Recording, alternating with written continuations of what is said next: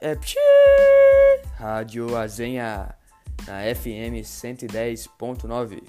Começa sua transmissão em 3, 2, 1. Tanã! Opa! Aqui é o radialista Carlinho, que vai falar aqui sobre hoje sobre o Grêmio, né?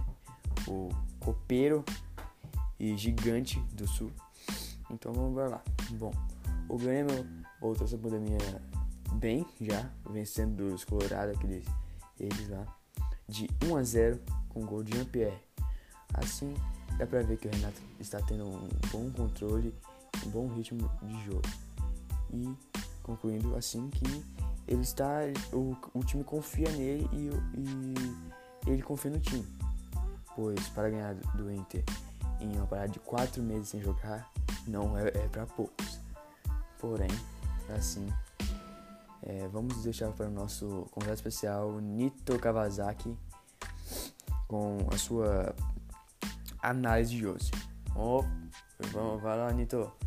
Opa! É, desculpa, pessoal, atrapalhar você aí.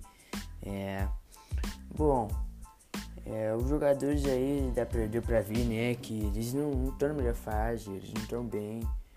Mas mesmo assim eles conseguiram jogar, fizeram 1x0 nos Colorado. É isso aí. Grêmio tem que sempre ganhar. Beleza? Bom, e com isso deu pra ver que no clube tá acontecendo muitos treinos, são bem responsáveis, né? Os preparadores técnicos, os preparadores de goleiros, os preparadores físicos. É isso mesmo, tem que ser assim. Um clube do tamanho do Grêmio não pode ficar com um, um futebol ruim e horrível. Tem que ser bom, bom demais. É isso aí. Pode voltar aí com você Carlinhos. Opa, é isso aí, nosso comentarista chefe aqui, nosso cara pá, Nito Gavazaki, falando, falando o Grêmio. É isso. Ele era muito bom, né? Bem. E opa, terminando nossa transmissão aqui de rádio. Infelizmente, né? Foi muito breve nossa transmissão.